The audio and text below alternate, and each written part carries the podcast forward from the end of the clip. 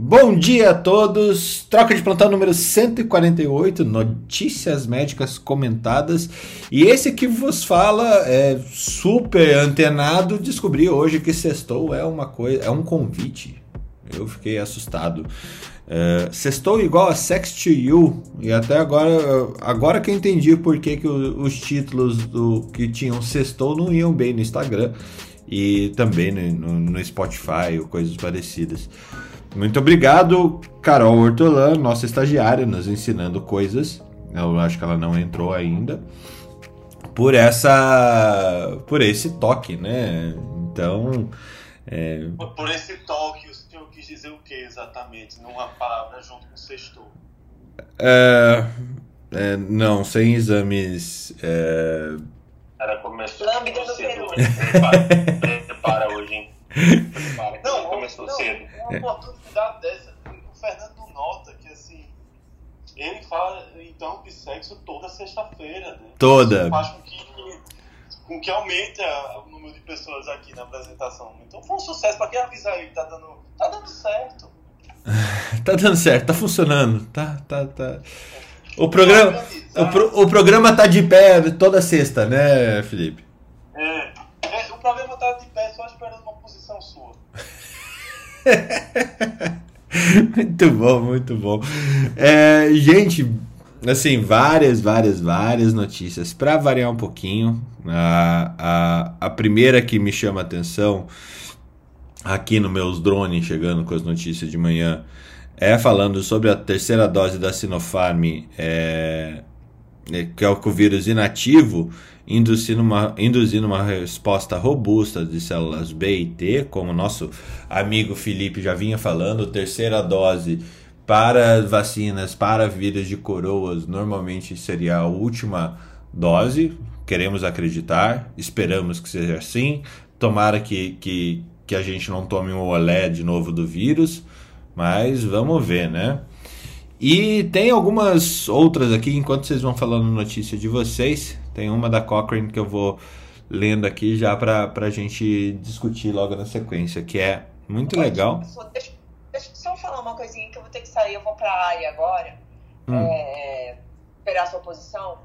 E aí o que, que acontece? Eu tô muito feliz que ontem eu fui na UBS e já me cadastrei na xepa da terceira dose. Então, aqui em São Paulo vai rolar a terceira dose dos profissionais de saúde mesmo, já está acontecendo, estou super feliz. Só para dar essa boa notícia para vocês, sextamos, sextaremos e beijo a todos que eu não vou conseguir ficar muito tempo, vou ficar de ouvinte e logo logo eu saio. Beijo. Isso aí, boa, Débora. Boa sexta. Boa sexta, que a, que a Xepa esteja com você. É... Uau! que a xepa da vacina esteja contigo. É, e já passo para Ana. Ana, antes que você comece suas séries aí, ofegantes, temos não, notícias. Hora, hoje não é academia, não. Dá para falar aqui. É, gente, ontem, então a gente conversou sobre o, o, o aumento da média móvel, né? E agora o Brasil de novo registrou 661 novas mortes e tem segundo dia de alta na média. Lembrando que esse aumento acontece 15 dias depois do feriado do dia 7 de setembro. É, talvez não reflita totalmente o feriado, mas muitas pessoas evoluem a óbito rápido sim, não precisam só, só os muito jovens ficam internados um, dois meses, né? Então tem pessoas que evoluem a óbito rapidamente sim. E isso aconteceu 15, 15 dias depois do feriado do dia 7 de setembro. Então, lembrando que morreram 534 pessoas, né, em média, nos últimos sete dias, e isso indicou uma tendência de alta de 18% na comparação com 14 dias atrás. E desde ontem começou a ter aceleração na média móvel, que era uma tendência que não se via desde o dia 21 de junho, tá? É, Isso faz também o país completar 10 dias consecutivos com a média acima de 500 e chegou a ficar abaixo desse número durante seis dias somente até o dia 13 de setembro, quando passou a subir.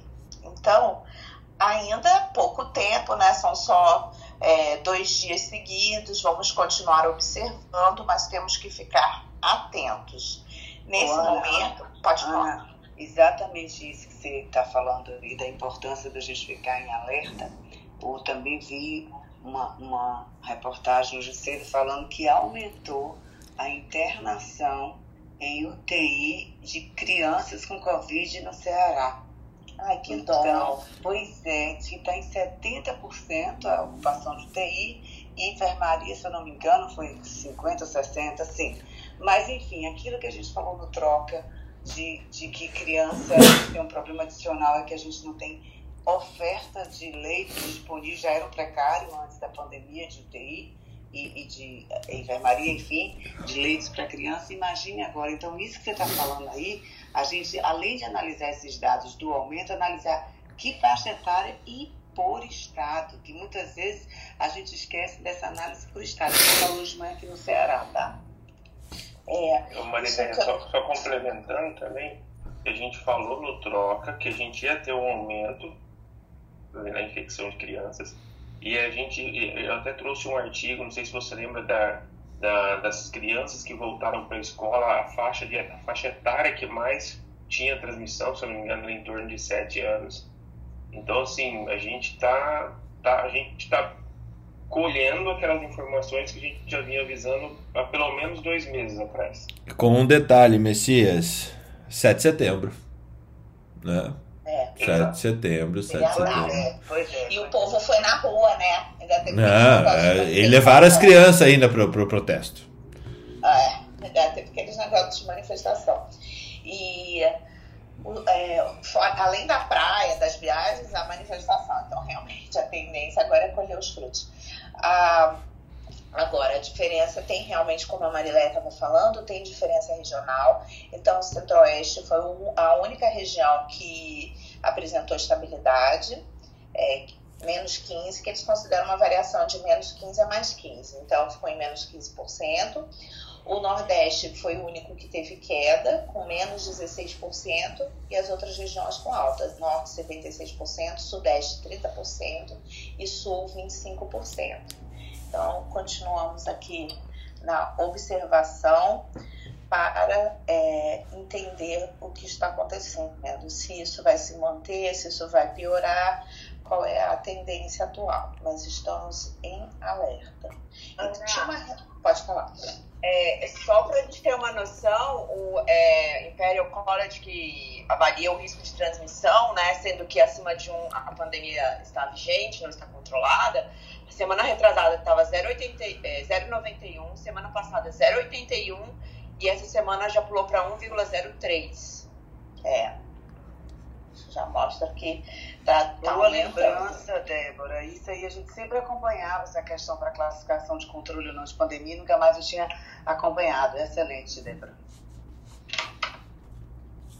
É porque acho que as pessoas já estavam muito tranquilas, né? Então, agora a gente vai, vai voltar a ficar atento. E tem um problema agora também dos veículos de informação. Então, é, eles se uniram, né, o UOL, Estado de São Paulo, Folha de São Paulo, Globo, G1, Extra, para conseguir receber informações diretamente das secretarias estaduais de saúde dos 27 estados da federação, porque é, o governo restringiu o acesso aos dados sobre a pandemia. Então, como os dados do Ministério da Saúde não, não estão mais sendo disponibilizados de forma integral, eles agora entram em contato direto com os estados para ter informação. Isso é uma loucura, né? Gente, assim. Justificativa, Ana? Você leu alguma justificativa disso ou não? Não, não tem justificativa, eles só falam isso. É, em resposta à decisão do governo Jair Bolsonaro de restringir o acesso a dados sobre a pandemia de Covid-19, os veículos de comunicação, aí cita todos esses veículos, formaram um consórcio para trabalhar de forma colaborativa buscar as informações necessárias diretamente nas secretarias estaduais de saúde das 27 unidades da federação. Essa mídia golpista que fica procurando informações nas fontes. Coisa doida, né? Mas é nossa história aqui no Daqui a pouco chegam aqui no Troca de Plantão, Fernando. Daqui a pouco. É, é Não, verdade. o que eu sei é que tem muito, um monte de jornalista já que ouve a gente para poder pautar, Daqui ten- pouco tentar não. dar furo. Daqui a pouco não. Você, eu fico só acompanhando quem tá na sala. Né? Ontem tava o pessoal da Globo News e da CNN. Ontem o da Globo News ia ter outro da CNN aqui. Eita. Então é ótimo, porque a nosso objetivo é exatamente comunicar e disseminar a comunicação. Então, quanto mais a gente tiver é, é, multiplicando o que a gente fala aqui, melhor, porque a gente só fala o que é notícia não fake, não é isso? É. Ah, Isso que, eu, isso que eu ia complementar, Marilé. O que eu acho fantástico é o seguinte: tudo que a gente fala aqui, se alguém vier reclamar, fala, tá aqui, ó. Processa esse artigo científico e essa revista aqui, não. Exatamente. Isso eu acho. Ah, só pra você ter uma ideia, eu, eu- antes do troca de plantão eu fui pra Globo News duas vezes. Depois do troca de plantão eu fui oito. ai, ai. Ca- Gente, deixa eu contar. Aí, é, tem um artigo, um artigo da semana passada que a gente não comentou. Eu falei, ah, eu não tô com ele aqui na mão, mas é importante. É, a gente falou muito por alto que a vacina da Moderna supera a da Pfizer. Então saiu na semana passada, né? E a gente acabou não falando. É, então, que a vacina da Moderna conferiu uma proteção de prazo maior contra a hospitalização do que a da Pfizer. Então, a, o CDC fez uma análise de 3.689 adultos hospitalizados com Covid grave entre 11 de março e 15 de agosto de 2021. E foi o período que antecedeu e chegou a incluir o auge da variante Delta. Então, no geral, 12,9% deles tinham sido completamente vacinados com as doses da Moderna e 20% com a Pfizer e 3,1% com a Johnson Johnson. Johnson. E ao longo desse período, a vacina da Moderna teve uma eficácia de 93% contra a hospitalização, a da Pfizer de 88% e da Johnson Johnson de 68%. Então tem essa diferença, tá?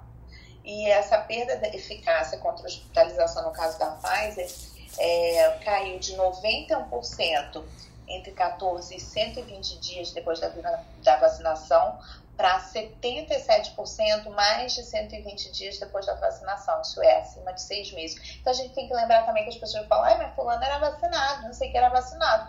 Mas a gente tem que saber que a vacinação, ela não, não mantém a proteção eternamente ainda. Então a gente precisa de reforço para que essa proteção se mantenha. Vacina é excelente, mas o que a gente tem visto é uma queda dessa imunidade depois de seis meses. E a vacina da Moderna, que a gente não tem disponível aqui no Brasil, caiu de 93% para 92% comparando os dois períodos.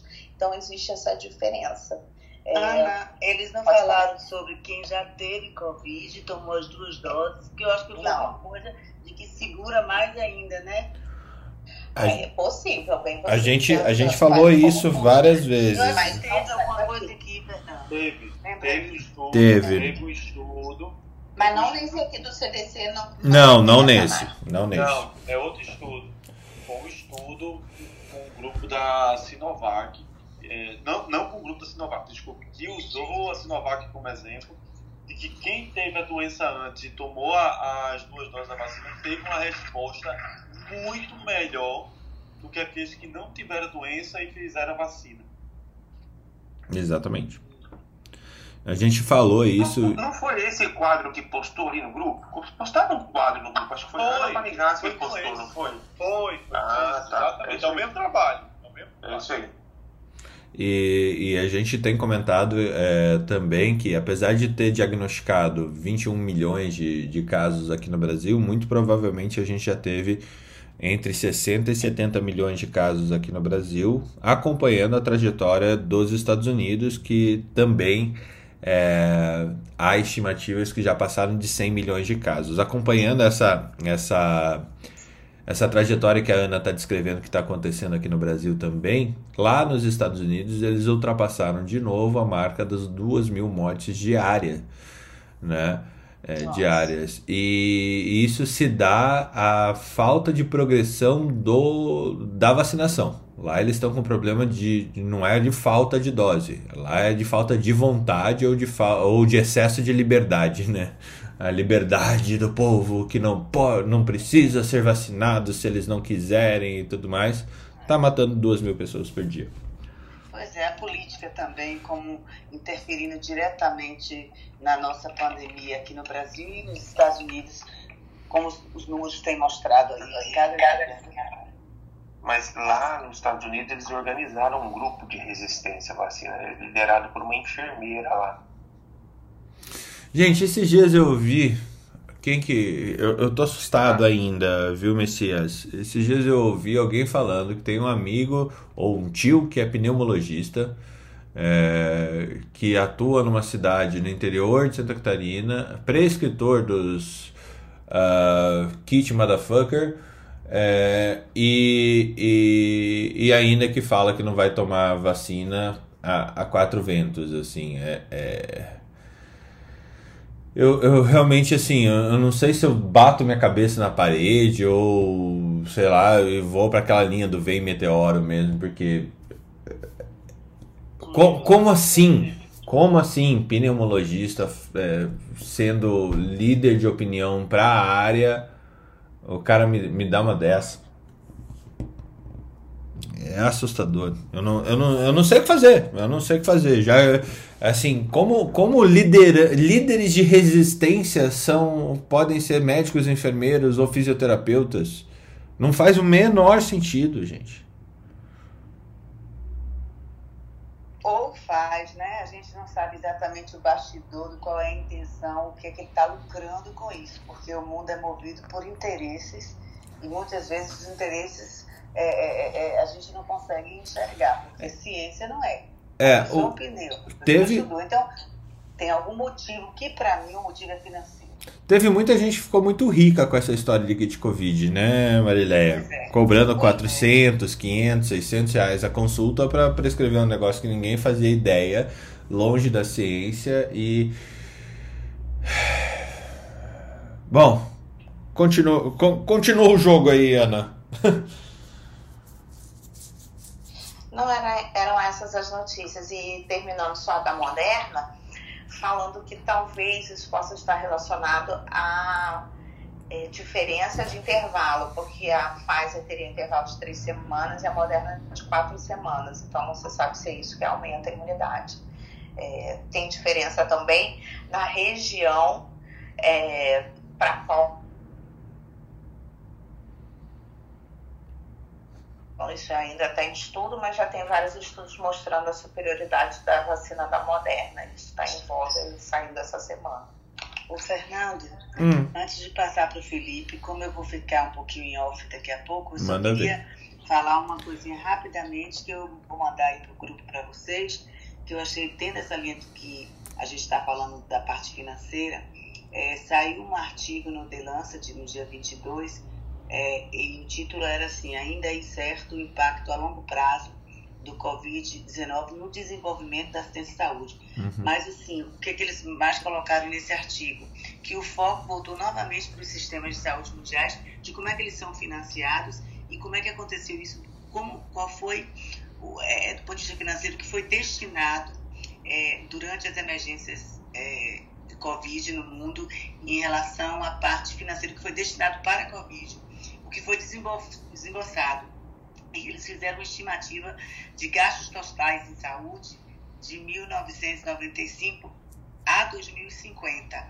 E em relação à Covid, foi bem interessante esse artigo, vale a pena dar uma lida, e que ele fala que se gastou, uh, foi estimado um gasto de 54,8 bilhões em, em 2020 para a saúde, e desses 54,8 13,7 bilhões foi para a Covid, só que apenas 714 milhões, ou seja, 7,7% desse total foi para o enfrentamento de Covid na América Latina, apesar de que em 2020 o relato de que a América Latina representava as mortes por Covid 34,3%. Então eu achei bem interessante porque eles continuam mostrando a importância dos esforços para para mitigar uma pandemia e o que a gente também falou aqui na sala, se eu não me engano, Felipe, lembra que a gente comentou de que a pandemia no mundo globalizado, então não adianta ter um olhar só para o seu umbigo, para o controle do seu país. Então eles falam também nessa necessidade de, de desse olhar mais sistêmico para mitigar uma pandemia, porque essa não será a única nem a última. Então achei bem interessante, vou compartilhar lá com vocês, tá? Muito obrigado, Marilé. É, eu acho que tem um ponto, só acrescentando a, a, a, sua fala, a gente já, eu já falei isso algumas vezes aqui no Troca, mas de novo, né, uma pandemia como a do coronavírus é uma pandemia que dura facilmente 30 anos, né, 30 anos de efeitos é, que, de impacto, pelo menos, que vai ter impacto na tecnologia, na prática médica, na forma como a gente atende pacientes em sistemas de saúde, em financiamento do sistema de saúde, é, na cronicidade da, das novas doenças que aparecerão ou que serão é, terão a, a, a, a prevalência aumentada por causa do próprio Covid, porque ele é um predispositor por ser uma doença sistêmica, inflamatória, é, por ser uma vasculite, né, atacar ali o endotélio e atacando o endotélio ataca o corpo inteiro. Então a gente vai ver muito mais AVC, muito mais é, doenças cardíacas relacionadas ao Covid, doenças renais é, é, é relacionadas ao Covid, além das músculos, esqueléticas e psiquiátricas. É, depois de uma pandemia dessa, também pelo, pela o aumento da quantidade de pacientes com transtorno de estresse pós-traumático ou com uma perda tão grande em número de pessoas, assim, nada, ela é um impacto muito grande na, nas populações de todo mundo e aqui no Brasil, como a gente virou é, um, um, um problema de saúde pública mundial, é, a gente vai colher esses resultados por muito tempo. E se a gente não mudar a postura de aprender realmente com tudo isso que, que, ela, que o Covid tem para nos ensinar e que dói muito aprender com isso, a gente tá ferrado. A gente tá ferrado. Felipe, tudo bem? Sextou? é, bem que eu queria dar uma cestada. Viu? Uma cestada. Trabalhar. É veja, é, tudo aquilo, veja que a gente se repete no que vai falando, mas é porque o mundo chega às conclusões que a gente já vem discutindo há muito tempo. Imagina, se nós fôssemos o comitê do governo para planejamento do enfrentamento do coronavírus, lançando essas ideias para poder gerar as discussões de resolução dos, é, dos próximos meses. A gente não ia durar um dia. Não, a gente não ia durar, não. Aí apare... nós íamos ser largados em Nova York, Deus queira.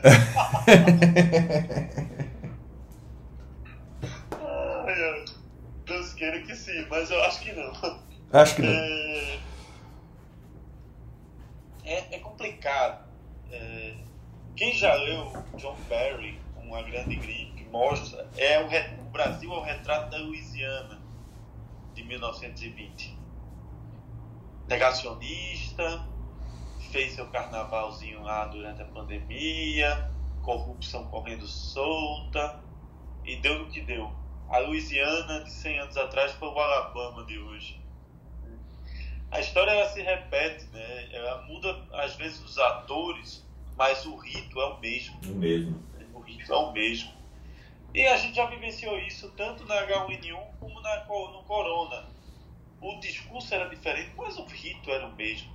Né? Infelizmente, a corrupção ela consome esse país de uma forma e, a, e alimenta as massas. Né?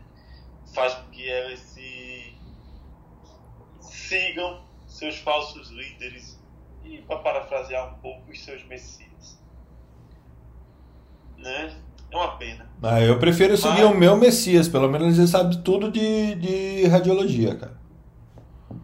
Cara, eu, eu gosto. Obrigado, obrigado. Sim, o repescoeiro da radiologia. É...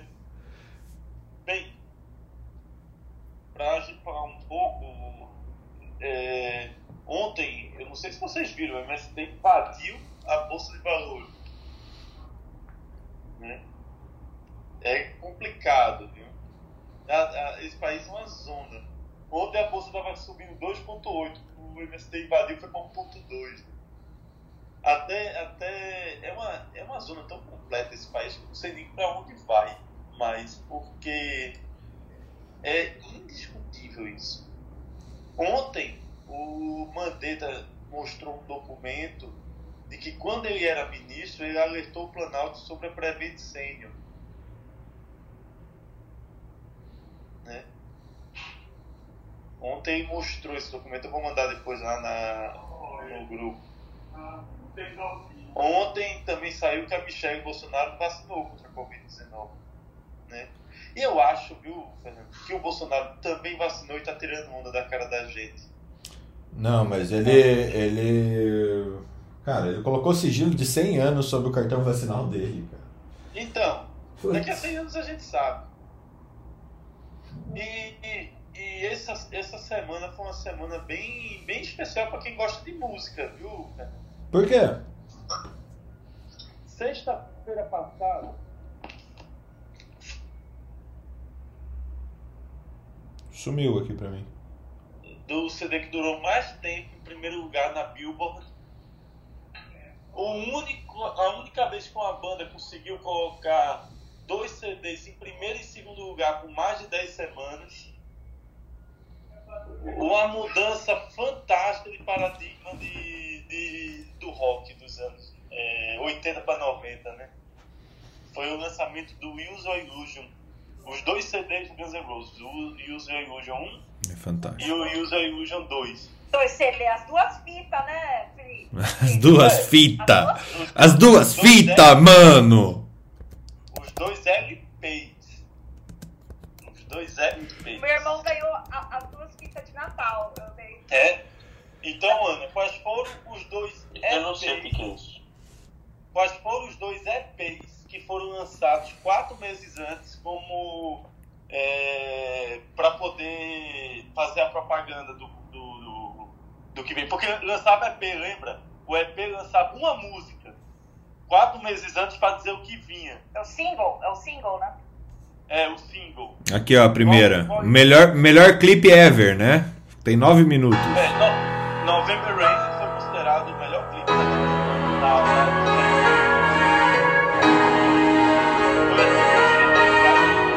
Ranger, né? E e assim, dois EPs foram lançados. Só ia ser lançado um EP, mas a pedido do Arnold Schwarzenegger foram dois. Por que, que, que o Schwarzenegger tem a ver com isso? O governador? Schwarzenegger, o Schwarzenegger é fãzaço do Guns N' Roses. Ele disse no contrato que só faria o segundo filme se a música fosse do Guns. É o Welcome to the Jungle, não é? Não, é o You Could Be Mine. You could É be mine.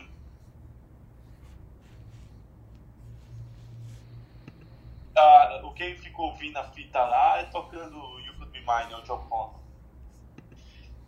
E, e se você notar, o, o exterminador, quando entra lá para proteger ele, ele tá segurando uma caixa de rosas com a arma dentro. Guns N' Roses.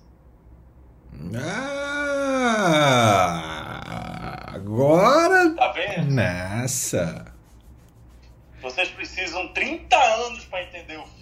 Minha nossa, que, decepção. E, e eles não tinham dito que iam lançar dois, dois LPs. No dia do lançamento apareceu dois LPs. Mas você sabe por que, que eles não conseguiram passar mais tempo em primeiro lugar? Sabe quantas semanas demoraram para eles ficarem em primeiro lugar? Oito. Porque uma semana depois do lançamento do Use Illusion, foi lançado um CD também que mudou o rock, lançou um novo estilo de rock e atrapalhou durante oito semanas a hegemonia do Guns N' Roses que durou depois mais de 20. Ten. Que CD, que LP foi esse? Ten. Qual? O Ten do. do dos grunge lá, do, do, do- do pessoal do. que estão vivos até agora. Não, não fala mal deles, não. Os É grunge, é os grunge que estão vivos não é o Nirvana. Não, você tá vivo não é o Nirvana, né? É, é o Ed Vedder. É o- É, o, o da banda do, do, do Ed Vedder aí, o do. O- não, não, não, não. não. Perdi, Hoje, Pearl Jam, do Pearl Jam, obrigado. Cara, eu tô, eu tô com Alzheimer matinal, cara, é isso. não. Hoje, hoje, exatamente hoje, completa 30 anos do Nevermind do Nirvana. É, então os, os grunge morto mudaram a história do, do, Os do grunge. Grunge morto, grunge morto. Hoje, 30 anos do lançamento do Nevermind. E, e a capa dando problema, né? E a, não, acaba dando oportunidades, né? Não é Exato. Até hoje ela dando. Até hoje aquela capa do menininho correndo atrás do dinheiro, ela é real exatamente É, pro menininho. É solução, aquela É, solução. É. Inclusive, o, o Então. O, aquele cara aos 15 anos fez de novo, aos 18 anos, aos 15 anos coisa, fez de novo a mesma capa. E agora tá dizendo que foi abusado. Foi abusado pequeno, foi abusado aos 15 anos, foi abusado aos 18, aos 20, agora aos 30, né? E, e por fim, não menos importante, cadê, cadê, cadê, cadê? Ontem, também, ontem, olha como é uma semana histórica, há, ontem, há 20 anos atrás, um doido chamado Moval saiu correndo desembestado, sem controle, e acertou sem pena o Joey Bledsoe, mudando a história do futebol americano para sempre. Tá, essa eu não conectei, Felipe. É, eu sei, eu fiz Também não. Também não. O Moval era o jogador de defesa do Jets que acertou o quarterback que vinha com os melhores números na história da NFL. Não, na história não, no ano da NFL. Ele acertou e inutilizou o cara. E como isso muda a nossa vida? Só tinha dado um passe na história da vida dele. Ele foi a última escolha das 200 escolhas do draft da universidade. O cara entra, ganha seis jogos seguidos, é campeão. Nos primeiros quatro anos de carreira, ganha três. E hoje é o maior jogador de todos os tempos, que é o Tom Brady, também conhecido como Gisele. Giselo! Giselo! Talvez se o Moval não tivesse acertado o Joey Bledsoe, ele não era casado com a Gisele. Ah, o Giselo é o cara. Então, ontem a história do futebol americano mudou porque o, o Gisele entrou no campo pela primeira vez e virou o maior jogador de todos os tempos. Olha só, a- a- ao som de NSYNC.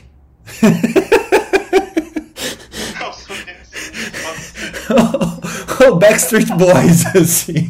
Você vê qual que, que bosta que virou a cultura pop em 10 anos. Cara, é, é tosco, né? É tosco. Você sabe que 93 foi o pior ano da história do rock, né? 93, 94. Que morreu uma galera, né? Pior que 2017?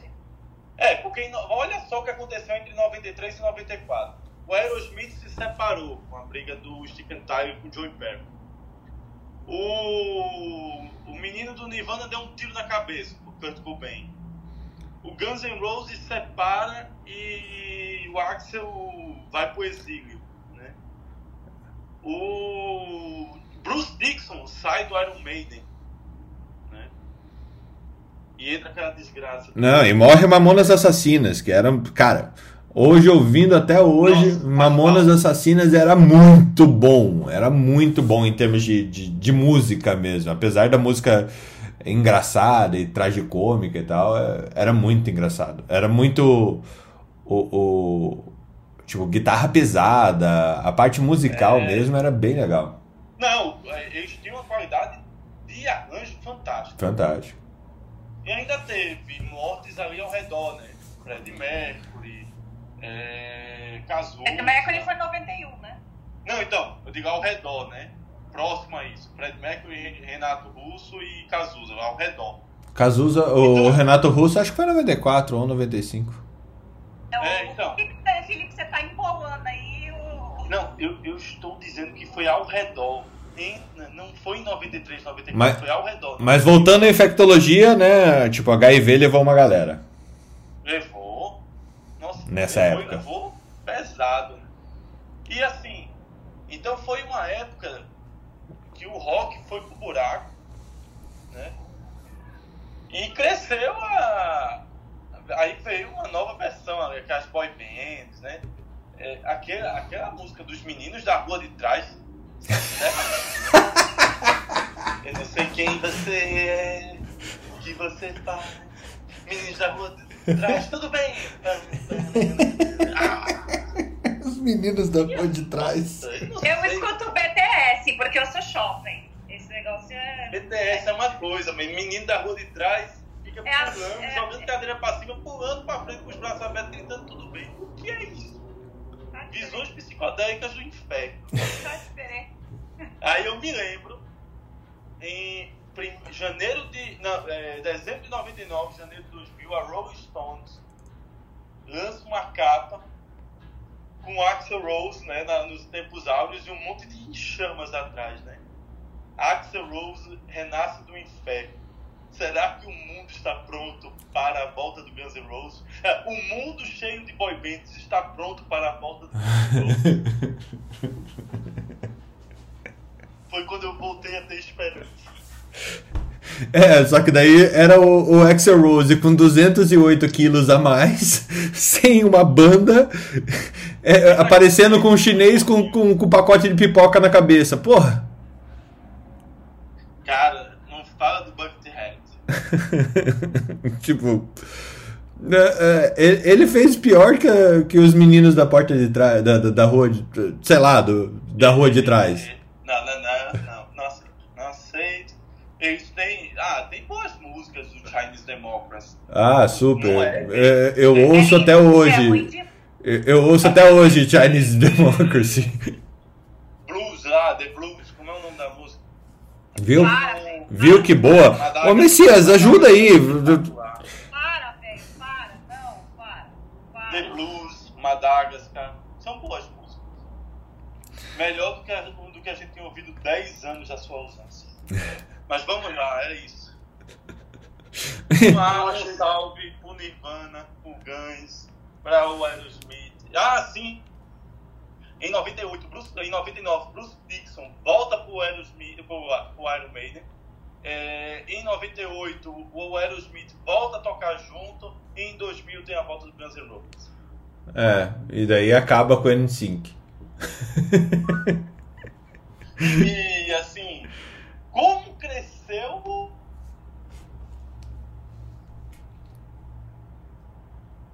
Merece uma Dave Grohl. O Dave Grohl, que era do Nirvana, né? Cara, o, o Dave Grohl, na minha opinião, é um dos caras mais completos. Ele toca baixo, ele toca guitarra, ele toca bateria, ele faz a esquerda votar em Bolsonaro, ele faz Bolsonaro ser.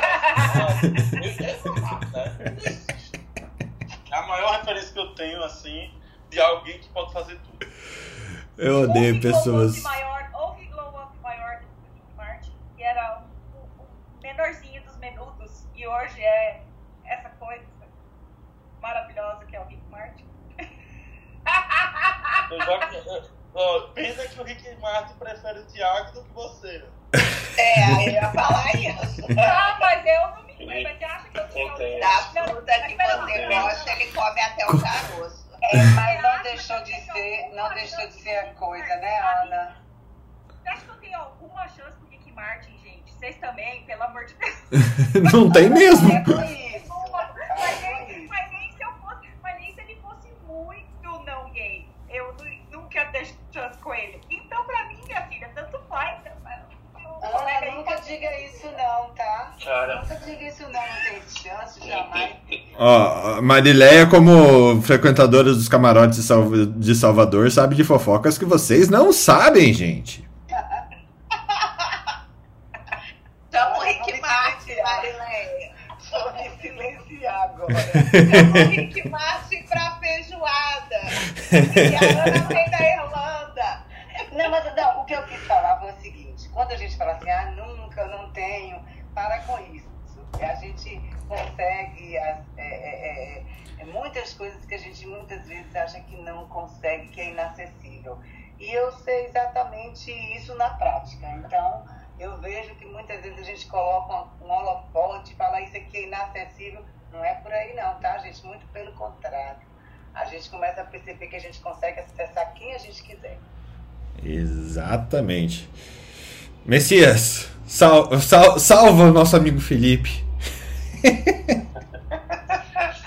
Bom dia, gente, tudo bem? Bom dia. Então, é, eu não, não vou trazer não vou trazer aquele artigo que eu falei ainda da, da, das crianças, né? Eu quero, eu quero detalhar ele bem direitinho e tal.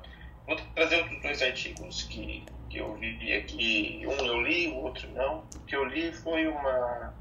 A gente tem lá, né? a gente teve na Austrália, na Áustria, né? Um, um lockdown bem, bem extenso e bem fechado, né? Na Austrália e Nova Zelândia, né? Na Austrália e Nova Zelândia. E, isso, a Áustria também teve. A Áustria também? Eu tava, okay. tava dando, isso, tava dando uma olhadinha. E assim, saiu um estudo na Engineer Proceedings que falava que o lockdown de longo prazo ele era prejudicial, né? O de curto prazo tinha suas indicações e o de longo prazo. E agora está saindo uns trabalhos lá da Áustria e foi um que saiu quanto aos problemas de saúde mental relacionados ao, ao lockdown, né? Uma vez que eles tiveram desde após seis meses de lockdown, né, eles começaram a fazer estudos. E eles pegaram, até posso passar para o Tiago depois, eles classificaram algumas coisas, os indicadores de saúde mental, como depressão, ansiedade, qualidade de sono, estresse percebido, é, qualidade de vida e bem-estar. E, e estatisticamente eles comprovaram que houve uma piora do quadro depressivo, que é Aí todo mundo fala, ah, é óbvio, ah, é óbvio, é óbvio, todo mundo está estressado, tá, mas a gente, a gente não, não tava agora, começou a sair os estudos. Precisa né? dos números, né? É, do, do, lockdown, e assim, foram um estudo com 437 pessoas. Então, assim, é, alguns pontos teve relevância estatística ou não, mas no final do trabalho eles concluem que ah, sugerem que as consequências foram prejudiciais na pandemia persistindo por vários meses, inclusive após a abertura. Então, assim, a gente pode preparar aí para colher as consequências psicológicas aí do, uh, da Covid-19 nas, nas, nos países que fizeram. Vamos, vamos, pegar, por exemplo, a Argentina, que é um país que fez bastante lockdown também, né? Além da, das alterações econômicas que já foram discutidas, que não cabe aqui, aqui para a gente cabe saúde. E agora a gente pode, pode esperar é, um aumento de doenças é, psicológicas e psiquiátricas é, relacionadas a, a, ao fechamento. E um outro artigo que eu, que eu, que eu achei interessante, cara, que é um, um peptídeo de soja fermentada com bacilo, é, que está inibindo a, a, a, o SARS-CoV de. Ele tem um receptor, a gente tem um receptor S1, né? ela uhum. consegue é, inibir o domínio da ligação do, do SARS-CoV nesse receptor S1, além de modular um receptor S4. Então, assim, talvez aí fermentação de soja possa ajudar a evitar. Mas eu, esse eu não vi, não. Só achei interessante uh, que eu recebi, eu, eu leio primeiro os, os, os, títulos, né? E eu achei interessante esse aqui. Eu também vou dar uma lidinha para ver. É, mas eu achei legal. São essas duas aí. Muitas, muitas, muitas respostas a serem é, buscadas ainda, né? Eu acho que tem tanta. É. Se a gente for para os medicamentos usados em doenças reumáticas ou em, em, em boi e cavalo para procurar é, solução para o Covid, por que não soja, né, Messias? Então, e, e assim, eu ando me interessando um, um, pouco mais assim por essa parte da de alimentar mesmo, né, uhum. Assim, quanto a, a, prevenção, essas coisas, você acha acaba achando cada coisa assim e também da parte psiquiátrica, porque tem problemas familiares, vou abrir aqui, meu pai mesmo tem tem problemas é, com depressão e, e, eles acentuaram um pouco na, na, ele é de São Paulo, né, cara? Lá fez bastante lockdown. E a partir do momento de uma percepção pessoal, você vai procurar outras coisas, né? Uhum. E aí eu fui procurar isso aí, você acha que tem todo um fundamento, né? Assim, é, ele se mantém ocupado. Meu pai mantém ocupado, ele tem 74 anos, ele mantém ocupado a cabeça dele trabalhando. Então, quando ele ficou em casa sem fazer nada, isso acentuou um pouco. Aí eu fui procurar, por isso que eu comecei a procurar mais nessa área é, artigos relacionados, ver se justificava ou não, coisa que a gente já tinha a impressão que agora a gente está sendo, está sendo confirmado através de artigos científicos. Então, isso é bem legal, bem legal esses dois. Que legal, muito, muito bom, muito bom mesmo. É, eu acho que, assim, tudo a nova fronteira da medicina, da saúde, da, da governança em saúde é essa mesmo, viu, Messias? É a gente ampliar, é, olhar meio ambiente, olhar a produção alimentar e meios produtivos. A gente já falou isso que é, devido à pecuária extensiva, criação de porcos, galinhas e, e outras granjas para a produção de proteína animal para alimentar, alimentar as populações do mundo. Lembrando, aqui no Brasil são 270 milhões de cabeças de gado, 300 milhões de, de galinhas vivas nesse momento. É, lembrando que o turnover de uma galinha aí para o abate é de em torno de 30 dias no máximo, tá? 21 dias ela está quase pronta para o abate. É, e, e, e, ainda porcos, se eu não me engano, são 230 milhões de porcos é, cabeças de porcos vivas no Brasil. E o que, que eu quero dizer com isso? Toda essa produção proteica, ela vai precisar de antibiótico para caramba, ela vai precisar de, de, Não é que precisa, é usado porque é mais fácil, é mais barato e você não tem um controle é, adequado para não usar isso hoje. Né? Você ainda, em alguns centros, você não tem como fazer esse controle de, de antibióticos. E isso querendo ou não, para quem não conhece esse tema ainda, é, a gente há mais de 20 anos não aparece com antibiótico novo. E enquanto isso, as nossas bactérias que estão circulando no, no ambiente, elas estão sendo selecionadas, as melhores, as mais resistentes, as mais adaptadas, como Darwin falou lá atrás, estão sendo selecionadas ano a ano devido a microdoses de antibiótico em produção. E o que o resultado é pessoas chegam no hospital uh, com pneumonias que não existe bactéria que você consiga é, tratar, não existe antibiótico que você consiga tratar essas pessoas porque as bactérias que elas estão vindo colonizadas do meio ambiente já são multiresistentes e às vezes mais é, resistentes do que as próprias bactérias hospitalares que eram realmente as, as do mal, né? Então, é, só para ter ideia da complexidade disso, disso que o Messias está conectando, de tipo, eu preciso, tô me interessando um pouco por, por, pelo mundo fora da medicina humana, é, é, é isso, é, a gente vai ter uma, uma possibilidade de ter uma, uma enfrentar mais e mais essa, essa, essa chaga que vão ser as bactérias multiresistentes sem a gente ter antibiótico adequado para poder tratar. É, Marileia pediu para passar anteriormente ou tá de volta, Marileia? Acho que é a Ana agora, né? Ana, estávamos com saudade, Ana. Você trabalha demais agora. Pra... Gente, ah. Thiago, olha, olha, olha a carinha do Thiago. Cara, eu sou muito fora eu olhei, eu olhei de cara e falei, putz, o que, que ele tá com a foto do Brad Pitt? Ai, o Brad Fernando, Fernando, Fernando. Eu pensei a mesma coisa. Eu pensei a mesma coisa. Meu Deus. Você já notou que a gente tem os mesmos problemas mentais? Cara, a gente. É, é, ainda bem que você mora no Recife e eu em Curitiba, cara, porque não ia dar certo. Não, gente... Eu espero que a gente não. Eu espero só que se a gente morasse na mesma cidade não se estasse tanto junto. digamos, que não, digamos que não é só né, perto dos bons que a gente fica melhor. Perto do a gente fica bom. Agora é perto dos dois que a gente se identifica também. Né? É, como, como diz o Tiago, o problema não é falar com alienígena. O problema é quando os alienígenas começam a responder, né? Eu tô escutando o tempo inteiro. Só escuto agora.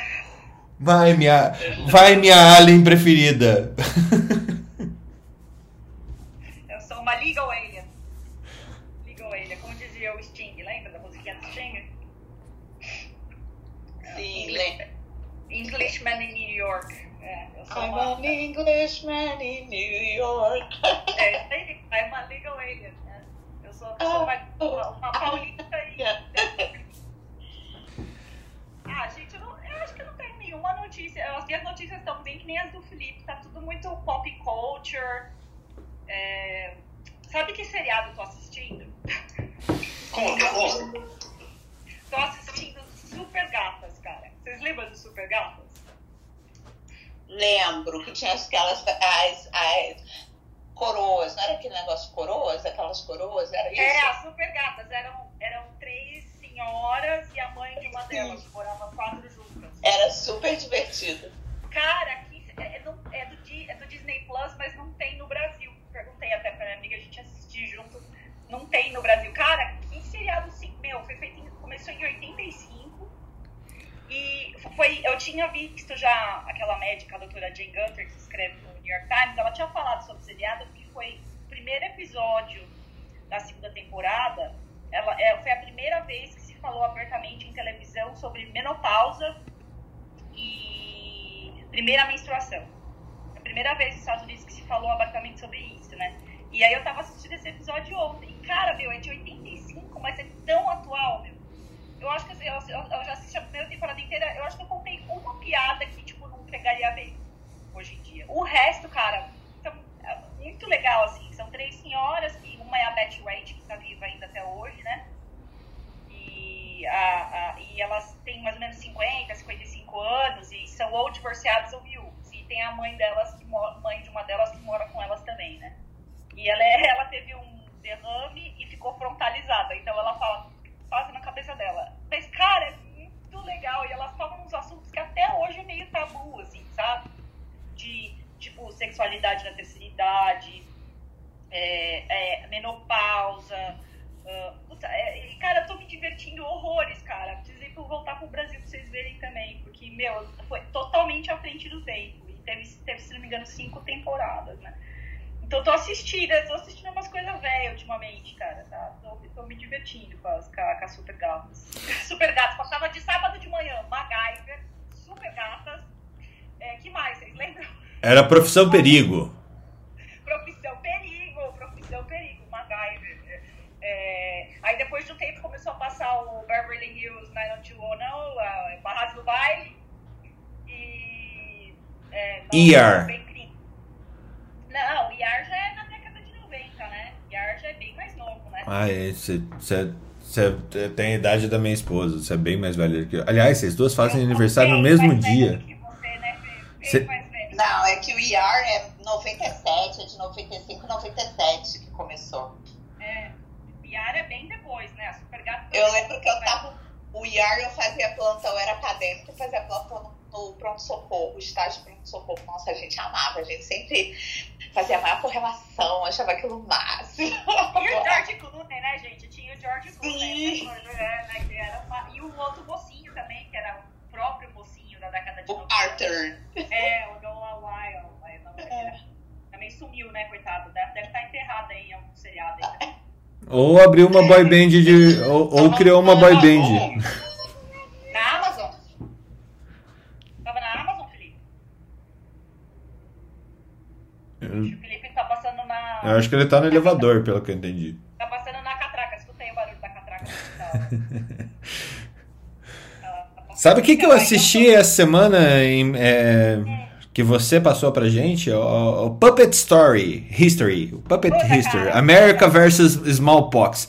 Cara, que narrativa. Assim, que roteiro foda. Que roteiro foda. Cara, os americanos são muito foda de fazer roteiro de, de coisa. É impressionante. É incrível. O cara que escreve é o cara que faz o bonequinho. Ele, ele, ele, ele e aquele outro ah, cara que é ele, é. ele é. ele é filho de filipino. Eles. ah, eles, têm um, eles tinham um show no BuzzFeed, que tá na última temporada, que é o BuzzFeed Unsolved, que é um show de true crime. E agora eles têm o canal deles lá. Então eles fazem, tipo, esse Puppet History é um, é um quiz show montado de mentira. É muito bom. Cara, eles falam, eles falaram, e assim, a, a, as relações que eles colocam com a, as epidemias de agora é muito divertido, é muito legal, cara. Eu, eu, eu, eu, eu, super informativo e é, engraçado, tem legenda, dá pra pôr legenda é, pra acompanhar. E, puta, eu, eu, eu, eu, eu já adoro o assunto? É falar sobre epidemias e guerras, né? Como as epidemias ajudaram a ganhar as guerras. E, é, nesse, nesse aí eles falam sobre a Guerra da Independência, mas também tem, acho que, se não me engano, tem um sobre a Guerra da Secessão, que foi o tifo, né? E, uh, que é uma doença que a gente nem conhece, né? A gente não, eu nunca vi tifo, né? Vocês já viram tifo? Vocês são eu vi tifo já, já. Ah, mas você é infectologista, né? ah, mas eu se tinha visto. É, ele e a Ana mas tem. Você viu quando? Mas você viu quando? Ah, vi pouco. É, e, tifo não é febre tifoide, tá? Então, assim, tem que muita gente pode achar, ah, febre tifoide eu já vi. Não, é, pra, é, é da picada da pulga lá do, do, do, do bichinho. É, e, o, e, é, e, e a febre tifoide... Tifo é riqueza, não é? É, É uma riqueciose, não é? é, é uma não lembro disso aí, cara. Porque a, a Cara, febre como é que tu lembra a da, disso? A da Maria Eu não lembro, cara. A febre tifoide é da Mary Tifoid. É, a Maria Tifoide, que morava em trabalhava de... Ela trabalhava de... É, Cozinheira. E ela, ela fazia... Naquela época era muita moda fazer peaches melba, que é, a- que é aquele pêssego só caramelizado, servido com sorvete, né? E na, na- na, época vitoriana, o sorvete virou moda, né? Que era muito chique você fazer sorvete, precisa de gelo, né? De, não era uma coisa fácil de achar. E aí essa tia aí era campeã de fazer sorvete, meu, passou tifo pra todo mundo no sorvete. É considerada uma das maiores assassinas em série da história. É, porque ela matou sabia, muito que ela, gente. ela sabia que ela era reservatório e aí ela Ela- ela casa pra casa. Isso. Ela descobriu que era reservatório, ficou calada, continuou cozinhando até que a turma quase mata ela quando descobriu. E aí ela ficou considerada como uma das maiores assassinas em série da história. Ah, Maria, Maria, Mary Typhoid. Mary Mary Typhoid. É, é quase como o filme lá do, do Sweeney Todd, né? Do, do Ah, mesmo. é o barbeiro da Street. Barbeiro de Sevilha. É, esse aí. É. Só que o cara fazia tortas. É. É, Então, aí tem, é, tem várias, várias coisas assim sobre história e história das epidemias. Eu curto pra caramba, né? É muito legal. Eu, eu sugiro você ler A Assustadora História da Medicina, do Richard Gordon. Já É muito bom. É muito bom. É pequenininho o livro, mas é super divertido. Eu sugiro É, vocês verem o história- curso do Áureo. É, Já fiz. A, história, a história da humanidade contada pelos vírus. Também é espetacular esse livro. A história da humanidade.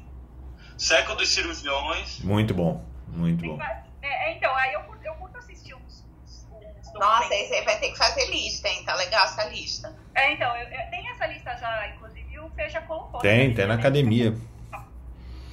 Eu, eu, na um, um- um dos programas, inclusive, foi quando eu disse, Fernando, eu li sua lista. E o que você achou? Aí pronto, É. começou uma hora e meia de discussão desenfreada. É, então, eu, eu particularmente, eu, e eu gosto, eu gosto muito de documentário, né? Eu tenho, eu, eu, eu sou muito fã, assim, de documentário. Então, eu sempre tem no YouTube uns documentários free diferentes, e uns, eu curto assistir pra...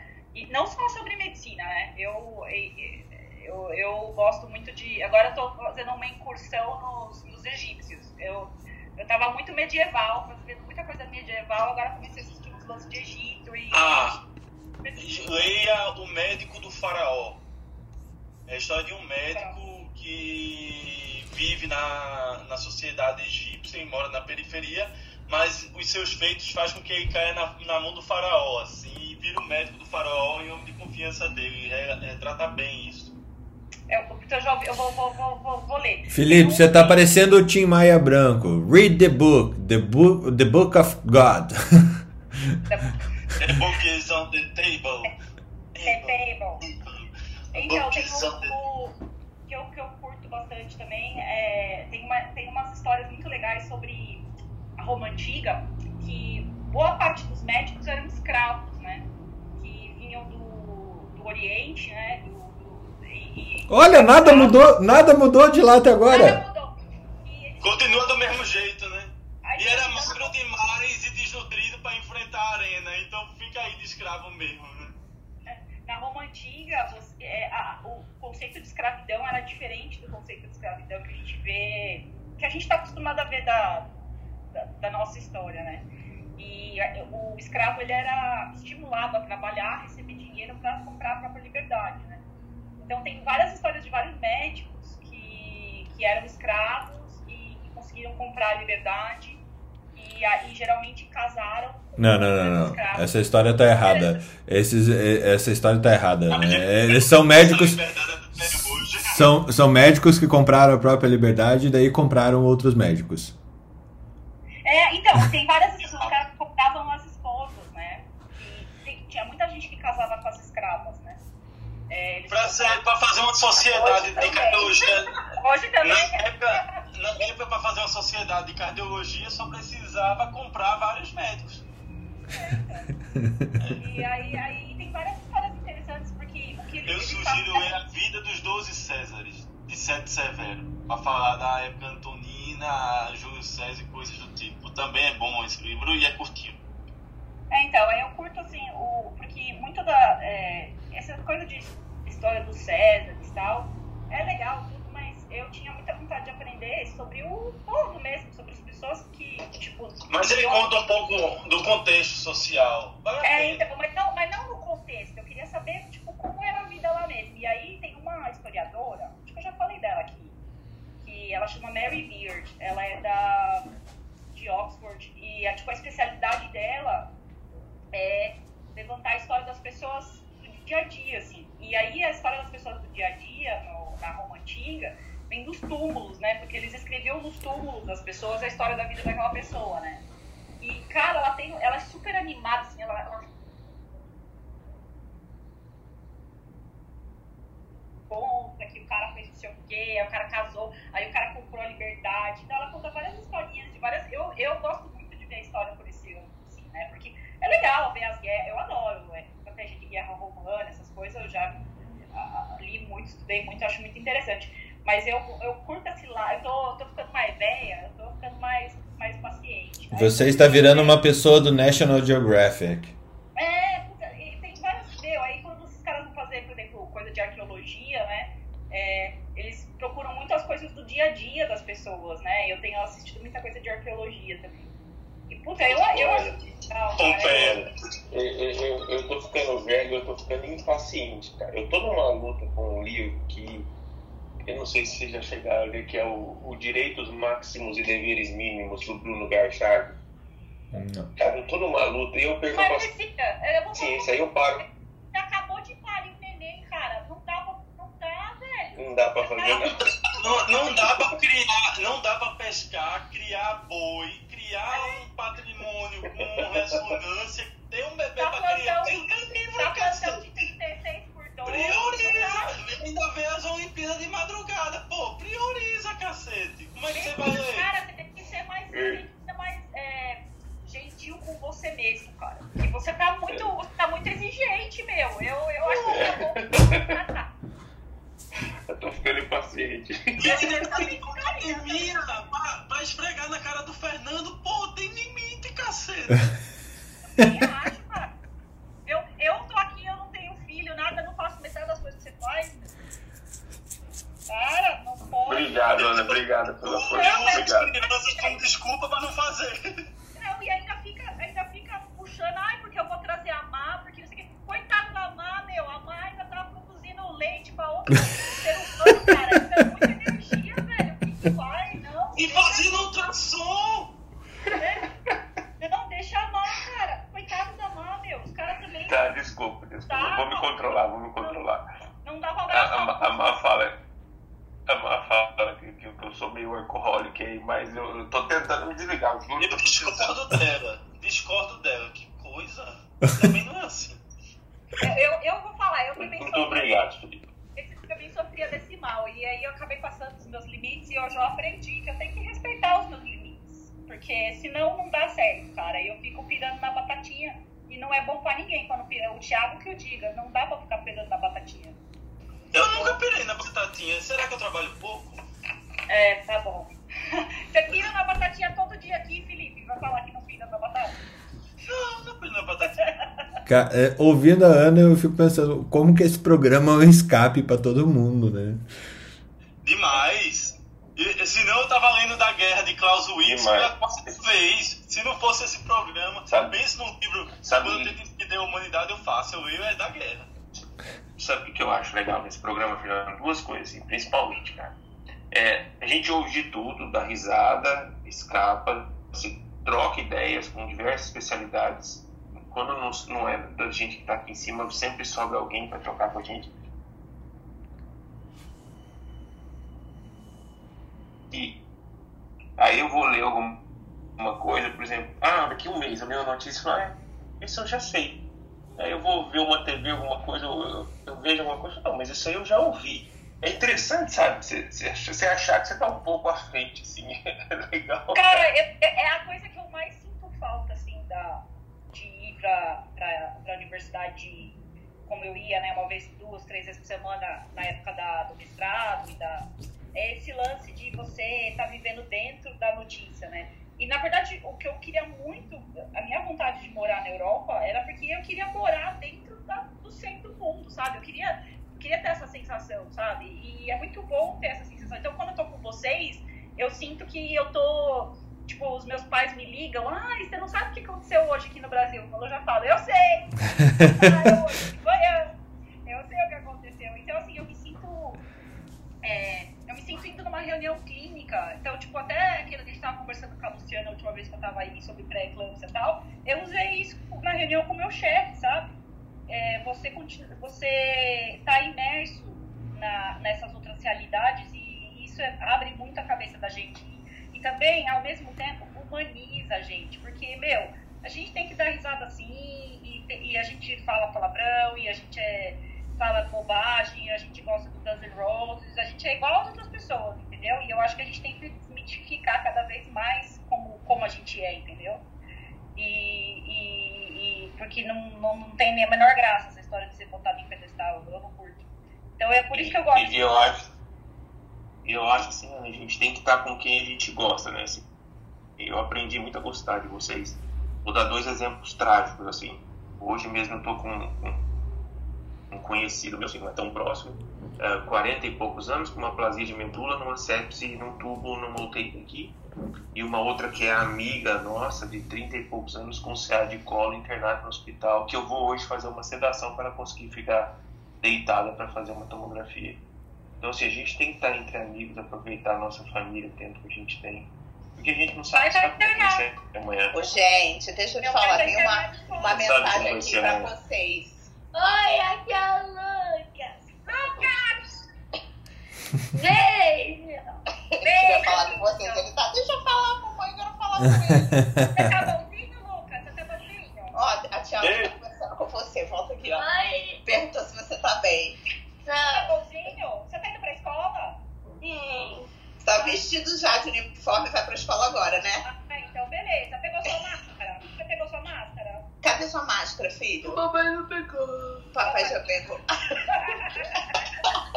Como entregar a mãe, né? Cadê sua máscara, filho? Entregou, hein? Não, gente, ele não vai sair sem máscara de casa, Luísa, você tá de máscara, Luísa? Tá de máscara? Vocês acham que ele ia sair sem máscara? Tá? Só que fica procurando na hora de sair. Eu já tinha falado duas vezes, cadê sua máscara? Aí ele falou, papai pegou. Mas até acha, meu marido tem 50 anos, toda vez um outro. Você vai Ah, ter sua máscara? Porque É. Sua máscara. Você vai no supermercado, porque eu já aconteceu umas duas vezes de eu chegar na esquina e lembrar que eu esqueci a máscara. Que. Nossa, não, isso não. gente, Eu já tô com ela no queixo aqui que a gente tá descendo agora. Nós três. Fiquem com Deus. Tchau. Que bom ver vocês. Tchau. Ai, que figura.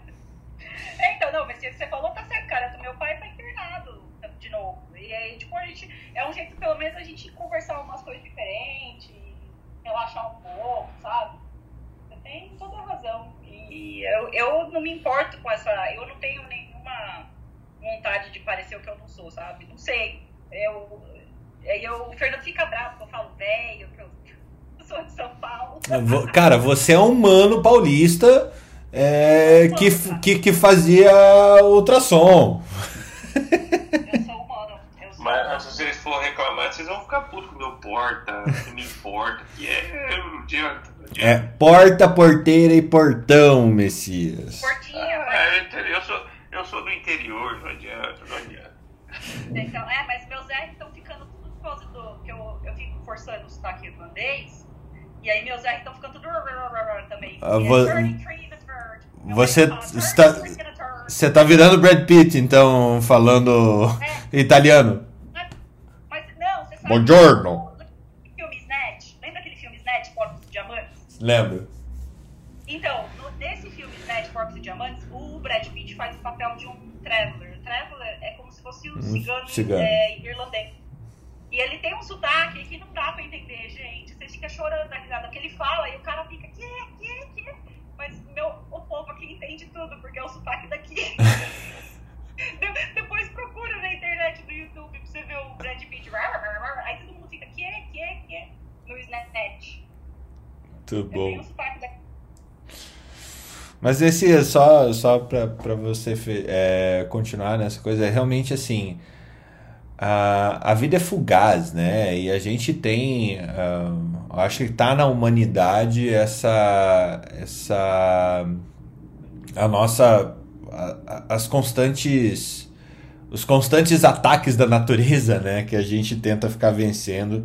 E é, e é por isso que a medicina evoluiu e evolui tanto ao longo dos anos. Né? A gente utiliza é, toda a nossa, nossa capacidade de criar soluções de forma coletiva, é, às vezes de uma forma cartesiana demais, e falta essa.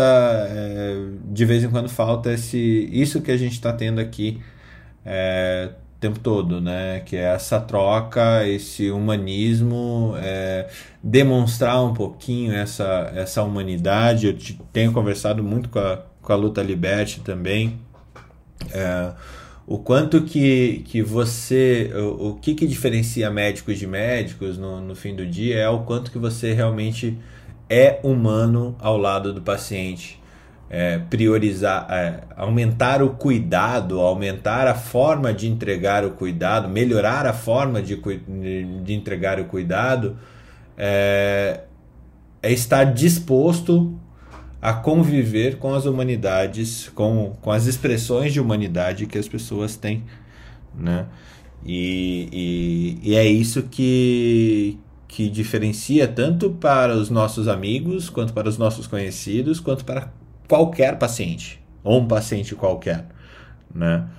É, e eu acho que esse exercício que a gente faz de manhã, que não é exatamente um exercício, eu comparo troca de plantão com aquele momento que todos nós tivemos na época de faculdade, que a gente chegava de manhã, falava um monte de abobrinha com um monte de gente, mas se reunia logo de manhã justamente para a gente trocar é, coisas do mundo, coisas da família, coisas da, do- da pessoalidade, fazer piadinha sem graça, fazer piadinha com graça.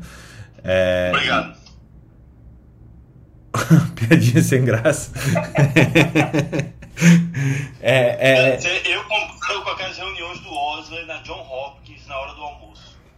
E ele tinha dois tipos de reunião. Um que era a discussão de um caso que era o Morning Report, que era de manhã no café da manhã, e outra na hora do almoço sobre um assunto aleatório em que eles buscavam a necessidade do conhecimento sobre ele, que era quando eles criavam as necessidades de como montar um estudo para gerar evidência. Eram as duas reuniões que tinha no John Hopkins. O Morning Report, que era de um caso específico, que aí você discutia sobre o caso, e a hora do almoço, que era o, a forma como eles desenhavam o, a, o estudo. O que eu soube é que o Morning Report existe até hoje. Que legal. Que legal. É, vamos evoluir para isso. Vamos evoluir para isso. Tiago, você que está tratando todo mundo e que aumentou a sua clientela depois do troca de plantão. Bom dia, temos notícias do mundo psiquiátrico? Bom dia, bom dia. Ah, ah, hoje, como é sexta-feira, hoje pode ser algo mais cultural, né? Com certeza.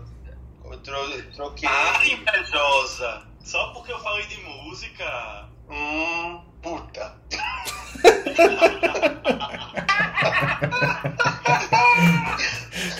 Vocês, É. olha, vocês deviam ver o privado meio do Thiago. Vale muito a pena. Não, não quero Você ver. não vai responder, não. Bom, ah, alguém falou sobre o Nirvana, né? E lembrar de que transtorno é, das perdas que tivemos na parte cultural também envolve transtorno mental, né? Uhum. O Kurt Cobain transtorno bipolar. Então, O cara do The Doors também, né, Thiago? O do The Sim. Doors era. Sim. E o do The Doors tem alguma coisa também, no- é o John Morrison, né? É o Jimmy Morrison, desculpa. Sim. E pra você ter uma ideia, uma das músicas Nirvana chama Lithium, né? Lítio, que é o estabilizador de humor né, mais potente que a gente tem para o tratamento de um transtorno bipolar. E uma pessoa com transtorno mental, né, principalmente com o transtorno bipolar, ah, esquizofrenia, eles aumentam né, a- o risco de uso nocivo abusivo de álcool e outras drogas. Então, a gente teve, né, infelizmente, perda ah, né, né, marcante né, no meio artístico, muitas delas por ah, comorbidades, né, como o uso de álcool e outras drogas, e por não tratar direito. Né? Então, gera esse problema e uma perda muito grande. É, tia, É. eu lembrei de você, que foi aniversário da Amy Winehouse, né? Eu sou Sim. muito fã dela, cara. Ela morreu de intoxicação alcoólica e, nossa, que triste, assim, a vida dessa moça, sabe? Que, que coisa. E eu acho que, assim, ela cantava daquele jeito porque ela realmente tinha toda a dor do mundo no coração dela, sabe? E, e é realmente, assim, que Conseguir perda... expressar pela música, né? É que perda mais... Puta, que perda idiota, assim, sabe? Eu fico pensando, né, que idiotice quando morre uma pessoa assim, sabe? É muito triste, cara. Eu sou, sou muito fã dela. É, não é uma questão. É, é uma doença, né, gente? É. é, não- não- Cara, a Dolores Oriolo. Doença, também, uma né? doença. A Dolores é- Oriolo do Cranberries também ela teve uma mistura de medicações para dormir com álcool, né? E acabou falecendo também aos 40 e poucos anos. 50 anos. A- né? a- t- também, a- eu, esses dias eu escutei a- uma entrevista com a Sinead O'Connor. Quem que é essa? Sinead O'Connor. Foi aquela que Sinead O'Connor é aquela da década de 80 que teve a, a- ela rasgou a foto do Papa, foi excluída dos shows, entrou em depressão, ficou famosa com uma música. Ela é... Então, a Sinead O'Connor, ela... Eu vou mandar a Nothing música dela. Nothing. Confess to you. Então, a, a Sinead O'Connor, ela, é, ela tem transtorno bipolar e ela, ela é muito aberta sobre. E ela, ela é, na época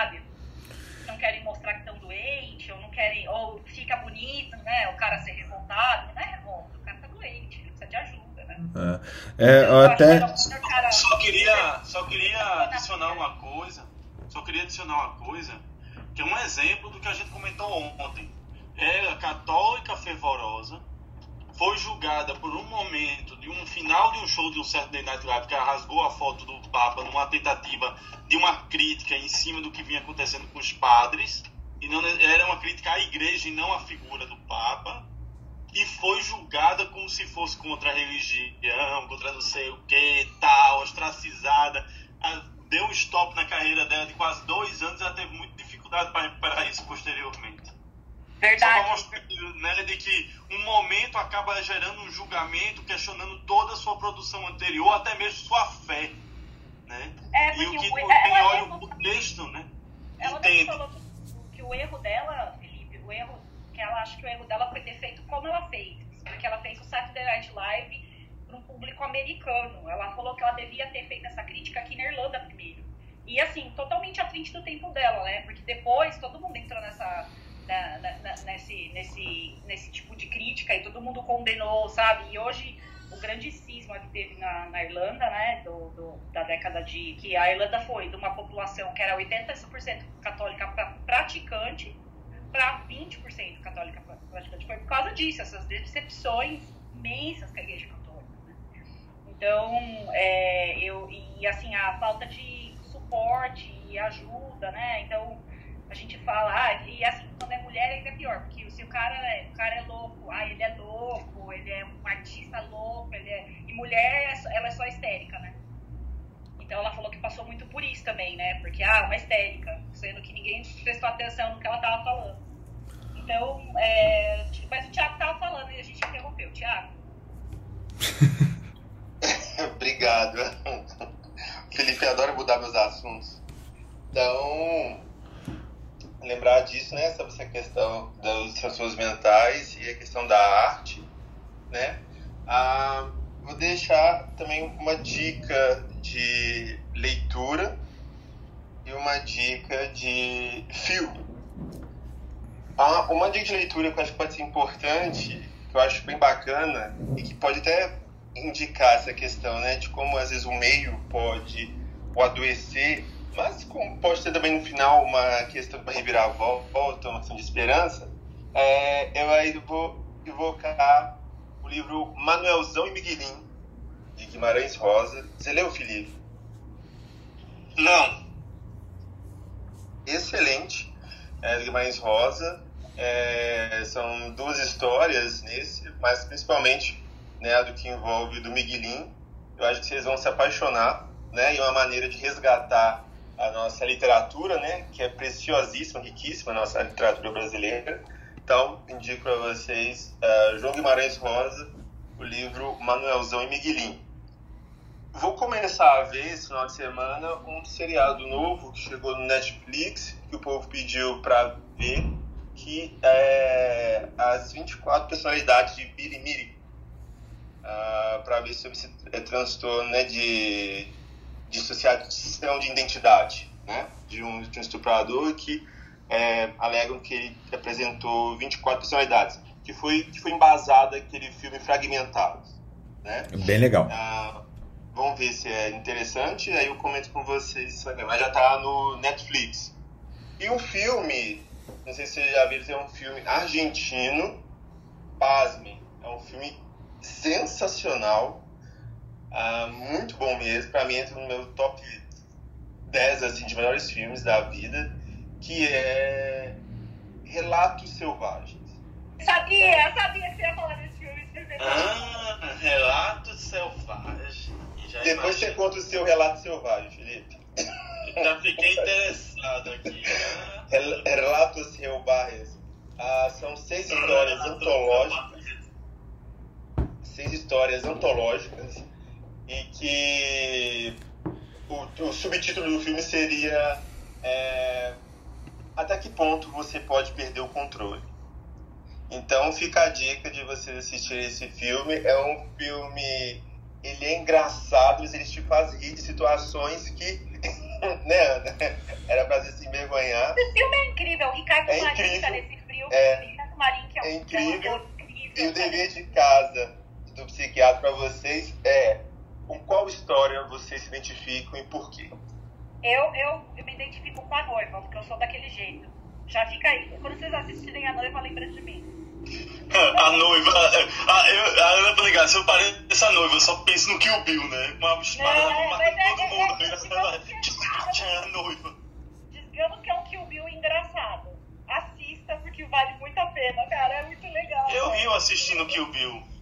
Não, não o Kill Bill. o- Esse aí, esse. Relatos selvagens. Relatos selvagens. É, Relatos é, selvagens. Com o Ricardo Marinho. É muito bom esse filme. Relatos Selvagens. A gente pode discutir ele na Academia Médica. Hoje, Ah, foi uma, hoje foi uma sexta tranquila, hein? Vou, vou... Não, tô Não, assust- hoje foi uma sexta cultural. Foi uma sexta cultural hoje. Não, cara, que normalmente tava tendo um assunto pesado, que você quebrava a cabeça no fim de semana. Hoje foi tranquilo, hoje foi sereno. Não, hoje tem. Assim que é bom. Livro. Eu, eu conheço Guimarães Rosa, mas não conhecia esse livro dele. Não li, conheci. Então, já Manuel Dom não li. Manuel Dom. Eu não li esse livro, eu não li. eu não li, eu não li, eu Eu não vou li. aqui no meu audiobook, que assim, eu continuo sem ler, aí eu discordo do Thiago, mas escuto. Aí eu fico com meio conhecimento. Tiago, é, eu, eu tenho um pedido para fazer para ti. É, lá na Academia Médica, o Henry Sato. Mas é ao vivo o pedido, que lindo! Ai, que Sai daqui, invejosa.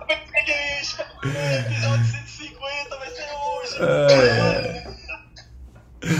Bom, o, o- cara, o cara tá possuído, velho. Eu avisei, eu avisei. Eu avisei. A gente falou sobre, sobre os transtornos mentais ali do Kurt Cobain e dos, dos outros é, famosos e recentemente o Henry Sato começou com uma, com uma sessão lá no site da Academia Médica que ele chamou de Receita do Desastre, número 1. Um. Ele falando da história de vida do Johnny Cash. É, eu queria pedir para ti é, uma impressão do tipo Continuamos com esse tipo de publicação ou você acha perigoso deixar isso disponível desse tipo de coisa? Ok, eu vou ler. Eu tô te dando trabalho, né? É um pedido que é um trabalho. Não, mas eu cultural, eu gosto. Eu não li, mas mantenha, porque se gera treta, sempre é positivo. É, não, mas é que tem aquele. Assim, tem a. Não, não é a- a- questão de ter, deve ser questão de cancelamento. né? Não, não é nem questão de cancelamento, é questão de, cara, falar sobre suicídio é sempre muito pesado, né? Sobre, sobre essa esse caminho, né? E, e aqui tem realmente uma história de vida condensada do Johnny Cash, né? Que coloca uma receita de como é, ele, ele passou ali abandono familiar, acidente de trabalho, depressão controlada, vício em drogas, acidentes que presenciou, diabetes, hipertensão, uso de opioide, neuropatia, morte da esposa, sequela de pneumonia e, e, e uma galera de coisa. Então, é uma vida bem desgastante, né? bem Nossa. pesada, assim, mas é, é justamente essa. é, o que eu quero entender e a pergunta que fica para ti é o, o, o, o quanto que isso é construtor ou que, que pode ser gatilho de alguma forma para alguém, tá? É, isso, isso que eu queria. Aliás, outra dica cultural, dica de disco, é o último disco do Johnny Cash, que ele regravou as músicas dos, dos grandes, dos grunges, né? Dos, das, das bandas grunge, né? Puta, aquele disco é demais, gente. É, o cara é muito bom, recomendo. Johnny Cash é realmente incrível. Mas realmente não. O filme também é legal. O Johnny June? É, é Ring of Fire, né? Chama, né? Com a. Com a, com a, a ah, esqueci o nome da moça. Eu acho é que em Joaquin- português ficou Johnny Jr., alguma coisa assim. Ah, tá. É o Joaquin, Joaquin Phoenix é, faz o papel dele. É, Reese Witherspoon? É, acho que é ela. É, é, e, o, e o Joaquin Phoenix faz o papel do, do Johnny Cash. Também é legalzinho esse filme. muito bom. Então, gente, Vários filmes por final de semana. hein? vários, vários. Eu só queria registrar uma coisa agora na nossa despedida aqui. Eu vou entrar aqui na reunião clínica da universidade, mas eu queria fazer um registro de ontem. Ontem eu. eu é, sabe aquela, aquela conversa que a gente teve da medicina no episódio número 100? Ontem eu vivenciei um dos melhores dias da medicina numa semana que foi muito pesada. Ontem eu estava no, no Infocus, na apresentação ontem à noite, numa apresentação para um grupo internacional, e eu estava na mesa com Tom Schiller, que é o presidente do CDC na parte de fungos, com Arnaldo Colombo, meu grande mestre, com o Flávio Queiroz Teles, que é um dos caras que mais posta, mais posta sobre mais posta, mais publica sobre endêmico no Brasil, que mais publica no Brasil. E com o Marcelo Simão, que é um cara de, de, de Minas Gerais, que eu aprendi muito com ele sobre estoplasma. E ontem a gente fez uma apresentação de fungo endêmico que foi espetacular. Assim, eu terminou a apresentação, ficamos quatro conversando no final. Foi, assim, é viver o sonho. Eu não consigo imaginar assim como foi espetacular esse momento. Muito bom, muito bom. Acho que esses momentos de é, de trocar com, com, com pessoas que você é, é fã em um palco ainda, né? E te dão o palco para você ter aquele momento. Imagina, pena que foi online, né, Felipe? Porque eu fico imaginando se fosse presencial o jantar que isso ia dar, porque o melhor de, desses reuniões eram jantares, a né? faz isso, né? Mas a gente já combinou que ano que vem, em janeiro, vai ter um encontro nosso. Porque faz dois anos que a gente não se vê quase. Parabéns, Pi! Parabéns, mestre. Quando sair a gravação da aula, eu mando pra vocês. Parabéns, viu? O Alex chegou agora, por último. Alex, dá sua, sua, sua mensagem e fecha o parquinho pra gente voltar na segunda. Bem-vindo. Os últimos serão os primeiros a se despedir. a não ser que ele fique bravo e não fale conosco. Alex. Apertou a mãozinha sem querer. É, e eu subi ele sem querer. Bom, então eu vou tomar café da manhã com meu filho. É, excelente sexta-feira, excelente fim de Cuidado semana. com café pra criança, Fernando. Não, ele não vai tomar café, né, né? Pentelho! Porra, cara chato, meu. Oi. Oi. Tá me agora, Fernando? Agora sim. Putz, tá bom. Não, eu, hoje eu entrei atrasado aqui. Não, eu acho que de mensagem final aqui, só para passar para vocês. é, Eu tava vendo uma matéria ontem que eu achei bastante interessante e não sei se já falaram no assunto. Sobre a baixa aderência sobre, com, das outras vacinas. Não podemos podemos falar na segunda, porque Tá. com certeza é bem, bem importante isso, e ainda mais para a medicina do trabalho, você deve estar tendo esse problema, né? Principalmente aquelas vacinas que nós deveríamos tomar acima dos 40 anos. E para as crianças, né? Ouvir um pediatra nessa linha também é, é importante. Vamos trazer sim, que é, que é super importante. Deixa eu até já convidar o. Jair, se quiser estar conosco na segunda-feira, me manda um aviãozinho ali. É artigo, Alex? É artigo, Alex? Ou reportagem? É, é uma reportagem, mas é com dados do, do SUS, né? Então. Manda pra É. gente aí. Mano, pode deixar. Valeu, valeu. Abraço, pessoal, então. Abraço, gente. Bom fim de semana. Tem muita dica cultural aqui na Academia Médica, o Receita de Desastre do Johnny Cash. É, algumas notícias aqui. O Ministério da Saúde voltou a liberar a vacinação entre 12 e 17 anos, depois do papelão de ter tirado. É, como está a qualidade de ensino da medicina no Brasil? Isso daqui é uma publicação do CFM que a gente trouxe republicada aqui na Academia Médica. É, um ministro do STJ destacando a vulnerabilidade do médico durante a pandemia. Um texto meu sobre que o título é Enfermagem e essa é a profissão do futuro da saúde. Então, é uma. Eu já falei isso aqui no Troca algumas vezes, então eu, eu escrevi algumas palavras aqui do, do que, que eu acho sobre isso. E. E é isso. E é isso. Hoje, hoje é sexta-feira, hoje é dia que na academia aparecem mais é, indicações culturais para você passar o teu fim de semana. Vai acompanhando a gente durante o dia ou, ou até a noite, quando você chegar em casa para descansar e quiser ver alguma coisa na TV ou ler alguma coisa, baixar um e-book, baixar um audiolivro, comprar um, alguma coisa nesse sentido, vai lá na Academia Médica que a gente sempre tem dicas trazidas aí pelos nossos heróis do Troca de Plantão assim como de outras pessoas que compartilham na Academia Médica o que a faculdade esqueceu de contar. Um abraço para vocês e até segunda-feira. Tchau, tchau. Bom final de semana. Até segunda, bom fim de semana, gente. Até segunda.